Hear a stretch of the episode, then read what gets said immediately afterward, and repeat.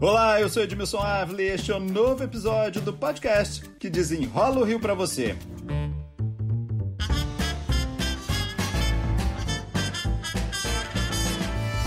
Teremos segundo turno em cinco cidades no estado do Rio. Parece pouco, né, gente? Temos 92 cidades, mas nessas cinco cidades, metade do eleitorado fluminense. Capital, São Gonçalo, São João de Meriti, Campos, lá no norte do estado, e Petrópolis. Temos aí 6 milhões 493 mil 487 eleitores.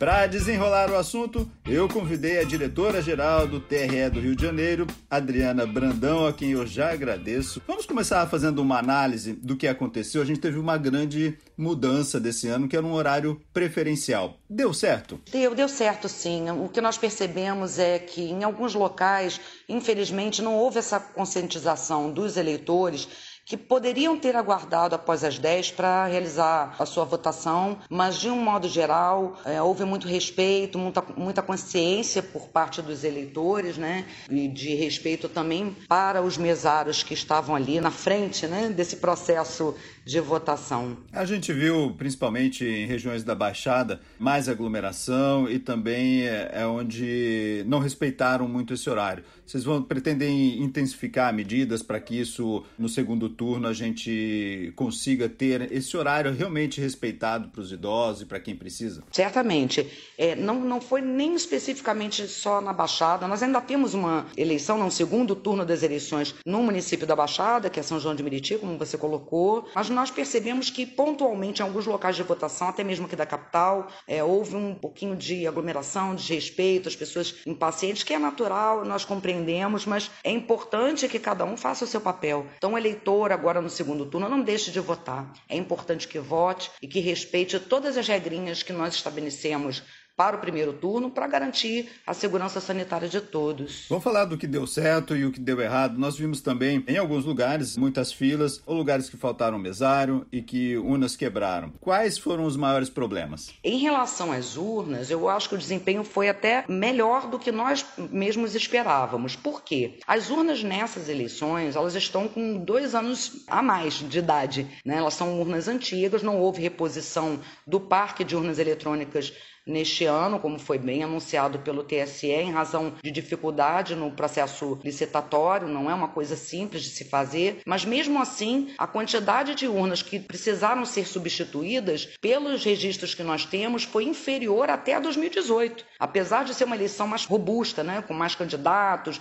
com biometria que houve em 2018, a eleição de agora, o primeiro turno, nós tivemos um registro de substituição inferior. Portanto, esse foi um ponto positivo. Com relação à ausência de mesários, isso infelizmente era esperado. Há situações em que nem o próprio mesário, nem a Justiça Eleitoral pode controlar, porque há uma recomendação forte para que aqueles que têm sintomas de Covid não compareçam. Tinha também um volume eh, considerável de eleitores que já estavam dentro daquela faixa etária do grupo de risco, mas isso foi contornado pontualmente com remanejamento de mesários. E nós pedimos assim muita ênfase que os mesários que trabalharam no primeiro turno e que aonde haverá segundo turno não deixem de comparecer. Será importante a participação deles é essencial para esse processo.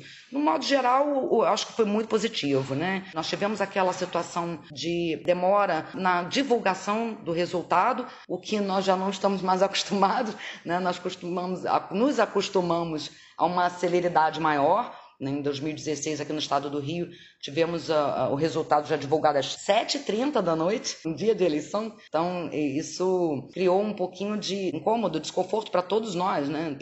para a justiça eleitoral, mas foi contornado. Certamente no segundo turno não acontecerá a mesma coisa. Agora, com menos cidades, esse problema das urnas, muito provavelmente não teremos, né? Teremos as urnas mais novas aqui nesses municípios, né? É, o que acontece? Aqui na capital, nós temos, é, por uma questão de logística aqui estadual, como tínhamos um parque de urnas eletrônicas com vários modelos, né? Desde o modelo 2009 até o modelo 2015, então, por uma questão logística, Os modelos mais antigos, eles ficam mais aqui para a capital e região metropolitana, para que possamos fazer um, uma atuação, né, atuar imediatamente caso haja necessidade de reposição, de substituição. A troca é mais fácil, então? É mais fácil. Não há tempo hábil, porque nós tivemos uma redução do período entre o primeiro e o segundo turno, não há tempo hábil de remanejamento das urnas dos outros municípios para esses. Então, ficaremos com as mesmas urnas, mas com uma contingência muito maior. Então, a tendência é que tudo transcorra com mais agilidade nesse processo.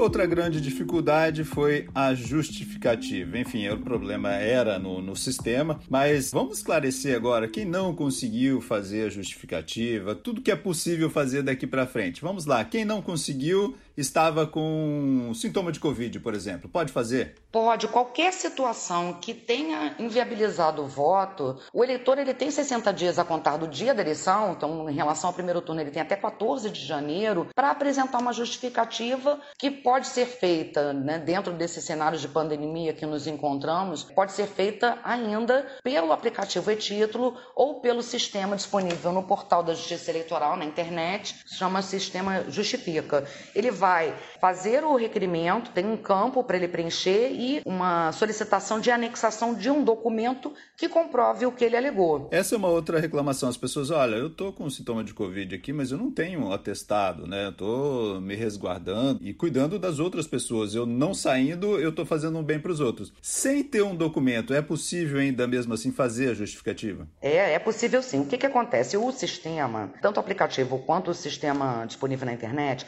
ele parte do pressuposto de que, não sendo ausência ao domicílio no dia da eleição, que isso pode ser feito no próprio dia em qualquer local de votação, e no caso, para facilitar, em função da pandemia, foi disponibilizado pelo aplicativo e-título e pelo sistema no próprio dia da eleição, os demais casos, eles têm que ser comprovados. Então, o sistema e o aplicativo, eles exigem um, uma anexação de um documento. Como estamos, mais uma vez falando, num cenário muito fora do normal, né, numa situação excepcional, basta que ele faça um, uma declaração simples, ou por escrito, ou pelo próprio computador, e digitalize esse documento. Isso já é suficiente, o juiz eleitoral certamente considerará é, esse cenário excepcional na análise da justificativa. Um outro problema é: eu estava fora do meu domicílio no dia da eleição. Não consegui justificar porque o sistema estava ruim. Depois voltei para o meu domicílio, mas mesmo assim eu ainda posso justificar que naquele dia eu estava fora.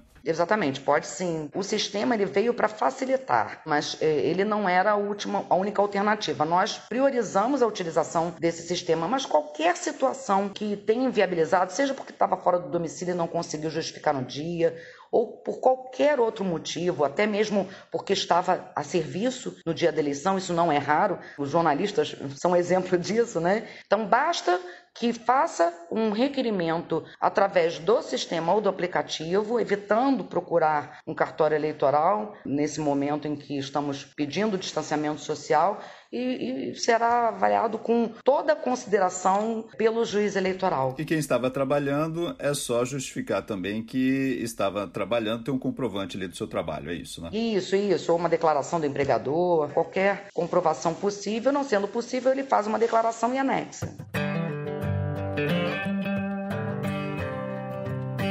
Nós tivemos uma grande abstenção, né? Quem não compareceu e ainda ou não pagou a multa, pode votar no segundo turno? Pode e é importante, porque para fins de quitação, né, de, de estar em dia com a justiça eleitoral, o eleitor ele precisa comparecer em ambos os turnos.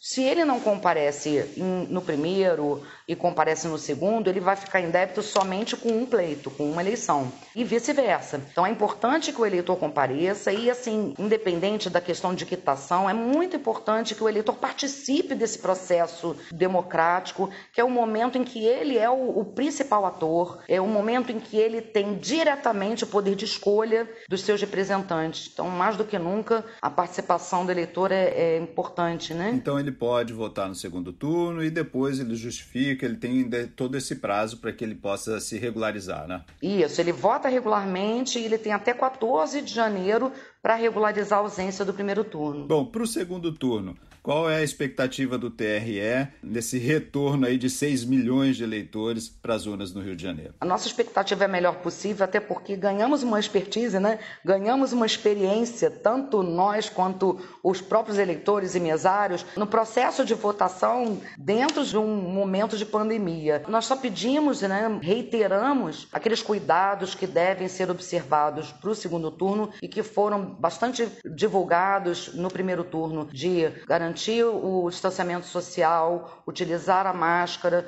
levar a sua própria caneta, não esquecer um documento de identidade com foto e votar com consciência sabendo que ele ali vai fazer a diferença no dia da eleição. Adriana Brandão, diretora-geral do TRE, muito obrigado pelas explicações aqui. Eu que agradeço, Edmilson. Estou sempre à disposição. Um abraço a todos que nos ouvem. Este podcast teve edição e sonoplastia de Lucas von Seehausen e eu, Edmilson Ávila, toda semana desenrola um assunto aqui para você. Até o próximo.